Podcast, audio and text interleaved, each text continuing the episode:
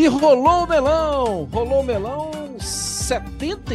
Eugênio Leal, já é o 75 que a gente está nessa. Já estamos rolando o melão há um bom tempo. Eugênio, hoje não temos Gustavo Zupac. Vou explicar para os nossos amigos e as nossas amigas melonistas. Hoje é dia 19 de outubro, quarta-feira. Daqui a pouco tem a final, o jogo final da Copa do Brasil, e o Zupac está no Maracanã.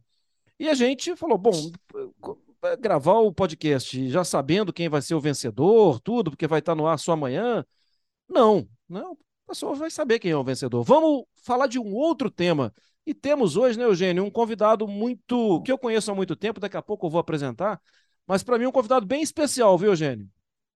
Legal, que legal. Eu sei que vocês têm aí um, uma história já de muito tempo, que vem lá do berço mineiro, mas hoje os dois estão fora de, de, dessa uh, dessa, dessa localidade tão especial né, do, do nosso território brasileiro, você em São Paulo. E o nosso convidado está lá no Nordeste e fazendo uma campanha muito interessante com o clube dele. E é legal sobre isso que a gente vai conversar e sobre futebol como um todo. Boa, boa, Eugênio. É, eu estou tentando lembrar, Léo, qual foi a primeira vez que te vi. O nosso convidado hoje aqui no Rolô Melão é o técnico do Sampaio Correia, Leonardo Condé, Léo Condé. Eu acho, Léo, que foi ainda na base do América, porque logo depois, logo depois não, né? Quando você começou a ter muito resultado e muita gente aparecendo no time de cima, você foi pro Atlético, né? E depois começou a sua carreira como técnico não da base, né? Um técnico de times principais. Não tô lembrado se foi na época do uhum. América ainda, Léo. Prazer estar com você. Grande Mário, é, pô, prazer todo meu de participar com você, com o Eugênio. Duas referências aí do jornalismo esportivo do nosso país. E realmente a gente já conhece há um bom tempo, né, Mário? Eu, eu acredito que seja da época de base, lá do América Mineiro. É, foram, afinal de contas, foram seis anos trabalhando nas categorias de base do América, entre 2001 até 2006. E logo depois eu fui para o Atlético para trabalhar na base do Galo é, junto com o Marcelo Oliveira, o Levir Cooper era o treinador do, do, da equipe principal, a gente sempre tinha esse contato lá. E aí, a partir de 2009, já com as equipes profissionais do interior de Minas, né? principalmente o Tupi durante três anos e logo após a Caldense. Ô, Léo, me lembra aqui daquela turma lá do início da sua, na sua época de base, é, o América que teve times muito bons de jogadores que passaram por você, né? Uma meninada da base ali que você trabalhou com muita qualidade e também acredito no Atlético. É claro que é chato esse negócio de quem você revelou. Não, isso é. são 500 fatores que interferem ou não para que alguém dê certo ou não. É, mas quem trabalhou com você na base nessa época, Léo? É verdade, base tem muito isso, né? Quem quem revelou, né? Na verdade, a gente é um processo, né? E eu participei do processo lá de, de formação de, de alguns atletas importantes. No América, é, o Wagner, o Meia, é, o Francismar, o, o Danilo um pouco, né? Mais no final, é, Daniel Moraes também era daquela daquela geração, o Marcelinho que depois jogou no Flamengo. É, o Fred, por muito pouco eu não peguei o Fred, né? Porque eu treinava o juvenil e ele, ele estava nos juniores. Quando eu assumi o júnior foi quando ele estourou para o futebol brasileiro. Mas mesmo assim eu, eu tive muito contato com ele lá, a gente mantém uma boa relação. No Atlético, posteriormente, eu trabalhei ali com o Renan Ribeiro, goleiro, o Erley, zagueiro, Giovanni Augusto, meia, que ainda joga, né? Está no Guarani. É... Renan Oliveira, essa turma aí foi uma turma que o Paulo Henrique que foi embora para fora, o Kleber, né, que fez carreira em Portugal, são jogadores assim que é o Bernardo, o meia também, meia atacante, trabalhou um pouco comigo, entre outros foram são muitos atletas, talvez eu, assim que que se tornaram atletas profissionais. O Eugênio, você, não sei se você já percebeu aí, Eugênio, na, no calendário, o Léo Condé vai sair de São Luís do Maranhão e ele vai encarar dois adversários duríssimos fora de casa, né? O Ituano e o Vasco. Não sei o que você pensa, Eugênio, mas acho que das duas uma, ou o Sampaio Correia entra definitivamente como um candidato às quatro primeiras vagas, ou o Sampaio Correia acaba decidindo a situação, né? Porque pode tirar o Ituano, se é que Ituano tá, né? Eu acho que o Ituano ainda tá, porque a diferença é de um ponto para o Sampaio. E pode complicar a vida do Vasco também, né, Eugênio? Ah, agora é reta final, né? Agora é ali todo mundo embolado e as rodadas vão, vão se acabando e tem que decidir mesmo, né? Não tem jeito, tá, tá naquele bolo ali. E, e o Sampaio faz uma campanha recente muito positiva, né? Os últimos resultados aí, ele tem um empate e ganhou os, os últimos dos últimos cinco e quatro jogos. Então, é, é, essa reta final de crescimento, né, Léo? A gente lembra, Marra, que lá no início do, do campeonato, na entrevista é, que vocês fizeram, eu não estava presente na entrevista, né? É, com o Adilson Batista, ele dizia que o planejamento era ficar ali perto do G4 e na reta final dar aquela arrancada para tentar entrar no grupo de classificação para a Série A. É basicamente o que vocês estão fazendo, dando uma arrancada no final, né, Léo? Vocês do Sampaio Correia. É... Isso foi pensado ou, ou, conseguiram acertar mesmo esse ritmo é, nesses momentos decisivos do campeonato? Então, Eugênio, assim, o campeonato é um campeonato longo, né? Vocês sabem, assim, as dificuldades nossas de deslocamento é muito grande, principalmente saindo aqui de São Luís para jogar. Então, assim, é não é, é um campeonato até difícil de você fazer um planejamento, tirando, claro, as grandes equipes que têm um poder financeiro maior para montar um, os elencos mais equilibrados, tendo duas, três peças assim em cada posição, mas as equipes que têm um investimento menor, é, normalmente a gente meio que conta um pouquinho com a sorte. Como que eu falo com a sorte, sim? De não perder atletas importantes. Eu acho que esse foi um, um ponto assim que a gente é, conseguiu é, caminhar bem dentro da competição. A gente fez um, uma, um primeiro turno equilibrado. A meta era com certeza atingir os 45 pontos e, e ficar é, na, manter o clube, né? O ano que vem é o ano do centenário do Sampaio, tentar manter o clube na divisão e assim, a partir do momento que atingiu os 45 pontos, tentar brigar por algo maior. Então, assim, a gente sempre conseguiu se manter é, dentro, dentro dos 10, entre os 10 primeiros colocados. E agora, como você mesmo citou, nas últimas sete rodadas a gente está invicto, é, conseguimos uma sequência muito boa de resultado positivo. A equipe também passou por um processo é, a minha chegada aqui entre março e abril, conhecendo os atletas, e passou por uma reformulação grande.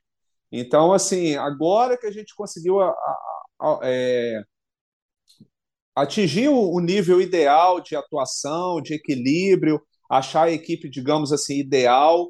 Então, por isso que eu acho que foi assim, o nosso crescimento veio na reta final. Mas sem dúvida nenhuma, o nosso objetivo, sendo bem sincero, era a permanência e sempre passando para os jogadores da gente tentar se manter entre os dez primeiros para quem sabe na reta final brigar por, por, por, um acesso, como ah, nesse momento é difícil, mas não impossível.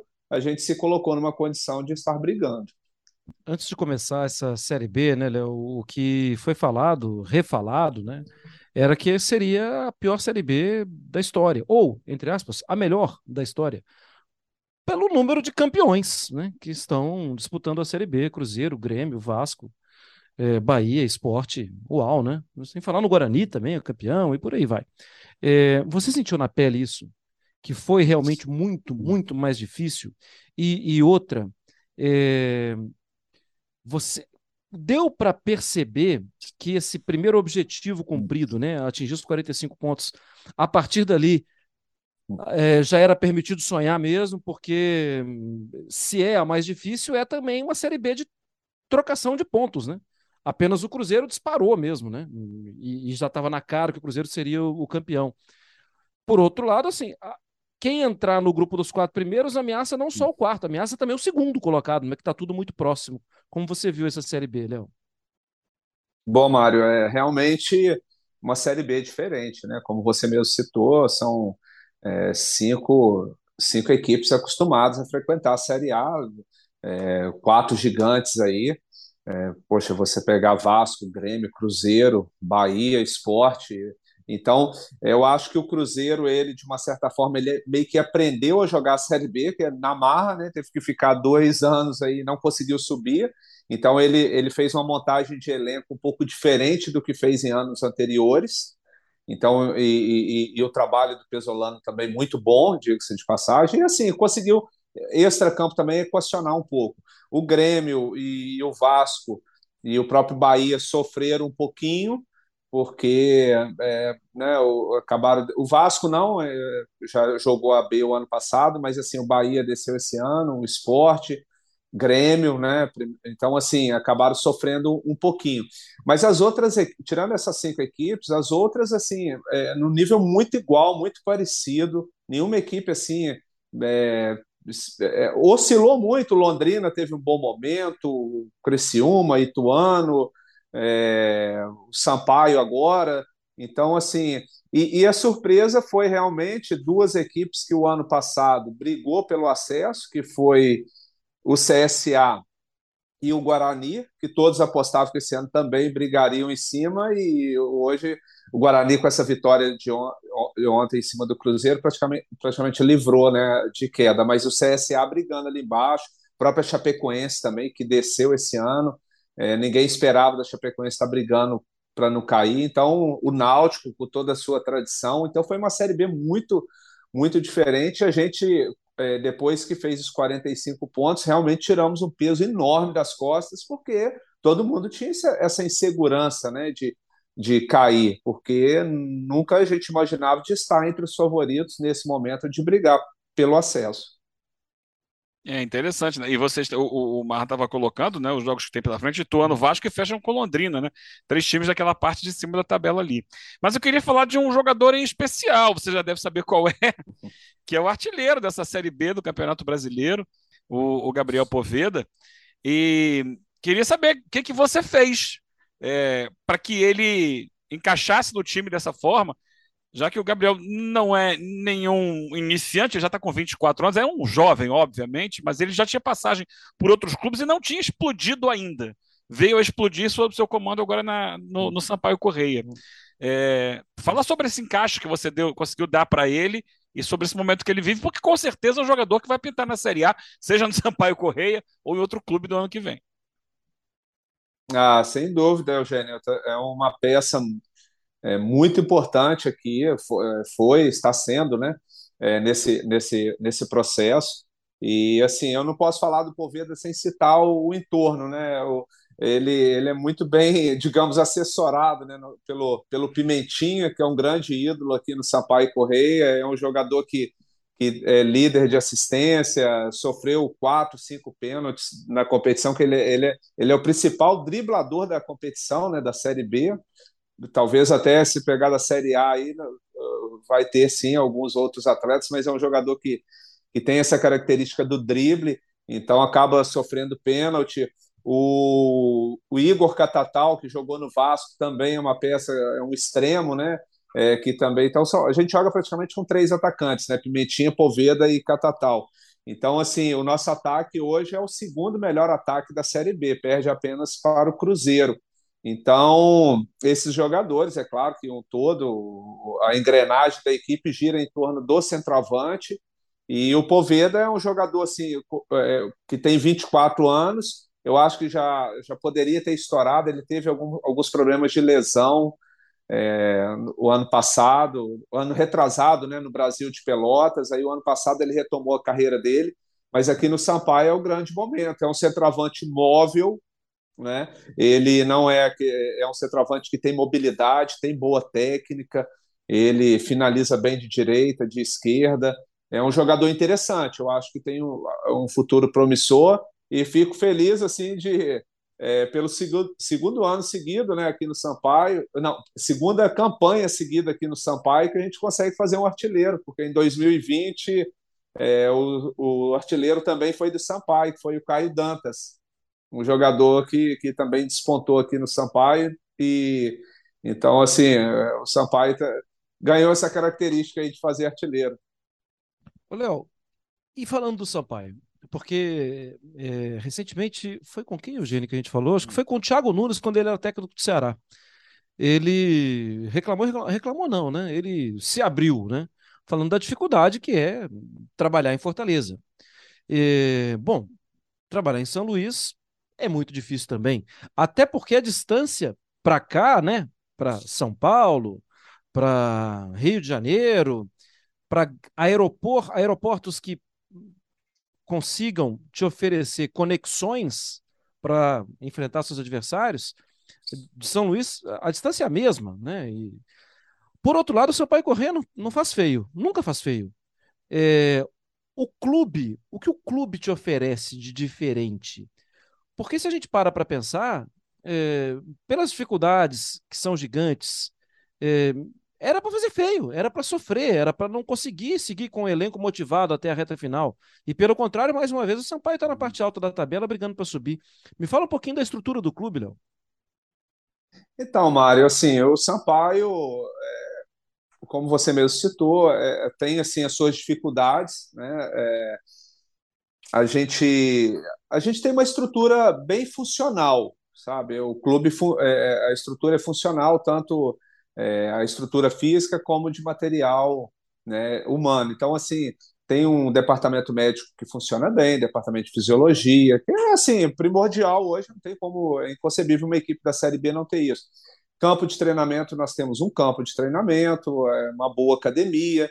É claro que tem muita coisa para melhorar ainda, não só no Sampaio, como o futebol maranhense como um todo. Isso é fato, né? E todos aqui sabem, é, não preciso esconder isso de ninguém. Então, realmente, é uma dificuldade que, que se tem aqui, tem que melhorar muito a sua estrutura física. Agora, é, o, o, o, detalhe principal tem que voltar um pouquinho em 2015, que foi o primeiro ano que eu trabalhei aqui no Sampaio, Mário, e assim, pós a, aquela final do Campeonato Mineiro com a Caldense, eu recebi o convite, então eu, eu, eu meio que vim no escuro sem conhecer muito. E aí a gente, aqui ó, é, o, é o mesmo presidente daquela época, que é o Sérgio Frota, e a gente criou uma boa relação em cima daquela boa campanha que a gente fez em 2015. Eu trouxe alguns atletas que tinham trabalhado comigo na Caldense, o caso do Nadson, o Plínio, e agregou bem com os atletas que aqui estavam. Então nós fizemos uma campanha boa e criamos uma relação de confiança. Quando eu retornei em 2020, ele deu mais liberdade para participar da montagem do elenco, porque o orçamento é muito curto. O, Sampaio hoje deve ter o menor orçamento da Série B. Nossa folha salarial, é, com certeza, se não for a menor, é uma das menores. Então, assim, tem que ser muito criativo na escolha dos atletas. É, como se diz, o tiro tem que, ter, tem, que ter, tem que ser certeiro. Então, ele, ele escuta muito, eu, eu tento ficar o, ma, o máximo atento possível no mercado, é, principalmente desses jogadores que, que, que, que, estão buscando seu espaço, procurando uma vitrine, digamos assim, e a gente consegue trazer. Então, 2020 deu certo e agora, novamente, a gente conseguiu fazer essa dobradinha. O, Léo, é, sobre, ainda sobre essa situação do, do do, da localização geográfica né, do, do Sampaio. É, por exemplo, se a gente pegar dois clubes aí relativamente próximos, que são Ceará e Fortaleza, eu acho que um puxa o outro para cima. É, é, isso acaba ajudando os dois. Os, acho que esse processo os dois cresceram juntos. O Sampaio parece mais isolado nisso, né? Ele é o único clube de, de São Luís, do Maranhão como um todo, que tem destaque em nível nacional. É, isso dificulta ah, que outros problemas esse tipo de situação pode, podem trazer para o clube. É, e, e, e, por outro lado, esse distanciamento maior do que, por exemplo, até os cearenses, é, atua de alguma forma benéfica quando vocês jogam em casa? Porque é, é gritante a diferença né, de desempenho em casa e, e fora de casa. E, e até que ponto atrapalha jogando fora de casa? Então, Eugênio, a, a rivalidade realmente regional ela conta muito, principalmente aqui no Nordeste. É, hoje, aqui no Sampaio, aqui em São Luís, né, Maranhão, o principal adversário do, do Sampaio é o Motoclube. Porém, ele, ele se encontra na Série D do brasileiro. E eu acho que assim, o futebol maranhense como todo é, tem que tentar acompanhar esse crescimento do Sampaio. Não só o Mota, eu acho que a própria federação, é, eles têm que se movimentar mais. A gente percebe que eles estão tentando melhorar, mas sem dúvida nenhuma tem que melhorar mais. Eu, é, em outros estados que eu tive a oportunidade de trabalhar, como em Alagoas, em 2017 eu dirigi o CRB e o CRB estava no nível um pouquinho acima. Isso incomodou o CSA, que também tem uma grande torcida, e o CSA foi crescendo e foi um puxando o outro a ponto de ter os dois clubes na Série B por muitos anos e até o CSA conseguir atingir a disputa da Série A do brasileiro. Agora, é claro que, e como você também falou, sem dúvida nenhuma, Fortaleza e, e Ceará, um puxa o outro, Bahia e Vitória é, também tem que estar tá sempre um puxando o outro. Mas assim, a questão da, da, distância, da forma que é disputado hoje o Campeonato Brasileiro, da Série A e Série B, as equipes nordestinas sofrem um pouquinho mais pela distância. É, a nossa logística aqui ela é sempre muito complicada muito complexa. Raramente a gente consegue um voo direto para onde nós vamos jogar, sempre tem que fazer escala, conexão. E, e, e, esse é um dos fatores que eu acho que a nossa campanha poderia ter sido até um, está sendo até um pouco melhor pelo, pelo desgaste que nós temos para se deslocar de São Luís é, é, para jogar em, em outras cidades. Ao mesmo tempo, quem vem jogar aqui sofre um pouco também. É um dos fatores que colabora da gente ter uma das melhores campanhas. Mas eu até brinco, às vezes, quando vem algum profissional amigo reclamar, poxa, que viagem desgastante. Eu falo, poxa, mas vocês vêm aqui uma vez, nós temos que sair 19. E então assim é bastante bastante complicado. A gente vê du, du, duas forças que estão aqui do lado, que é do norte, né, que é o Paysandu e o Remo, que não conseguiram, não estão conseguindo se firmar na B. O Paysandu já tem cinco temporadas que não, que não disputa a Série B. O Remo subiu no, é, é, o ano retrasado e caiu. Então é, é, muito complexo. Às vezes a gente fala, acaba suando como desculpa, mas realmente é, é, é algo que atrapalha bastante. Ô, Léo, você tem duas viagens agora. Tem o Ituano e tem o Vasco. Eu imagino que não precisa, não tem motivação maior, né? Está na reta final do campeonato com chance de subir. Mas tem dois adversários muito pesados. É... Fala pra gente um pouco sobre Ituano e sobre Vasco, é claro. Muita gente que vai estar tá ouvindo o podcast talvez vai ouvir apenas a parte. Porque o jogo do Ituano já é agora, no sábado, né? E tem o jogo do Vasco na próxima semana, então ele tem mais tempo. Como você se prepara, como o seu time se prepara para esses dois desafios fora de casa? Ah, é, para a gente encarar realmente como uma verdadeira final. É, tem que ir passo a passo, primeiro focar no Ituano, para a gente se manter vivo. Nós temos que, mesmo jogando fora de casa, nós temos que tentar um resultado positivo contra o Ituano, que é uma equipe que, que fez o segundo turno impecável. Se não me engano, tem a melhor campanha do segundo turno, é, é o Ituano então nós vamos ter que tirar um coelho da cartola para tentar um resultado positivo lá em Itu, para que a gente possa ir na semana que vem para o Rio, ainda com possibilidade, ainda com chance. O Vasco tem um jogo difícil contra o Criciúma, é uma boa equipe, bem treinada pelo Claudio Tencati. Então eu vejo ainda o Sampaio totalmente vivo na disputa, assim como também o Ituano vai tentar, tem, tem possibilidade, Criciúma, o Sport Recife, com certeza. Então vai ser uma, uma, uma reta final interessante. Mas é, é, até voltando um pouquinho no que eu falei na questão da logística, nessa reta final de, de, de, campeonato, a gente conseguiu até pontuar mais fora de casa, porque os jogos ficaram mais espaçados. Porque a Série B tem essa característica. Às vezes, se você joga terça em São Luís, é, sei lá, sexta-feira lá em Londrina, que aí você tem que viajar para São Paulo, pegar um voo para Curitiba, ir de ônibus para Londrina, depois retornar, jogar na terça-feira de novo aqui em São Luís, mas e acaba gerando desgaste. Nessa reta final, é, o, o, diminuiu o número de jogos e a gente conseguiu ter uma recuperação melhor, né? chegar mais, mais inteiro, mais preparado para esses jogos. E agora eu acho que nesses dois jogos contra Ituano e Vasco, a gente, a gente vai conseguir chegar no nível físico também também interessante para conseguir fazer um bom jogo. Um luxo para a gente, né, Eugênio? Poder contar com, com o Léo Condé aqui no Rolou Melão 75, falando com o técnico do Sampaio Correia. Léo, tenho que te agradecer muito. Você já, já viaja amanhã? Já vem para Itu amanhã? A gente viaja amanhã, treinamos na sexta-feira em Itu, jogo sábado, quatro e meia. Léo, muito obrigado, foi um prazer, sempre bom te ver. Eu, de vez em quando, viu, Eugênio, eu tenho que mandar aquelas mensagens pro Léo para saber como é que tá isso, aquilo tal, e ele sempre muito solícito respondendo. Tá sempre monitorando. Agora, como ele fez um compromisso público de mandar as camisas, eu tô tranquilo. Léo, estamos chegando aqui pertinho do fim, mas quero te agradecer muito. Foi uma honra pra gente ter você por perto aqui. Sucesso, viu, Léo? Ó, Mário, eu que agradeço o, o convite, já vindo de você, já, já já não, não é a primeira vez, sempre oferecendo a oportunidade aí para a gente abrindo espaço, né, para a gente também falar do, de, de, clubes menores e, e, e, assim você hoje é uma grande referência. Eu tive a oportunidade de acompanhar você iniciando, né, no jornalismo lá em Minas e hoje é uma grande referência nacional. Eugênio também, eu que, que agradeço aí o convite de ter participado desse bate-papo com vocês. É isso aí, né, Eugênio? Semana que vem tem mais com o Zupac. É isso. Obrigado, Léo. Obrigado, fãs do esporte. Obrigado, Mário Mar. Zupac, estamos te esperando. Até a...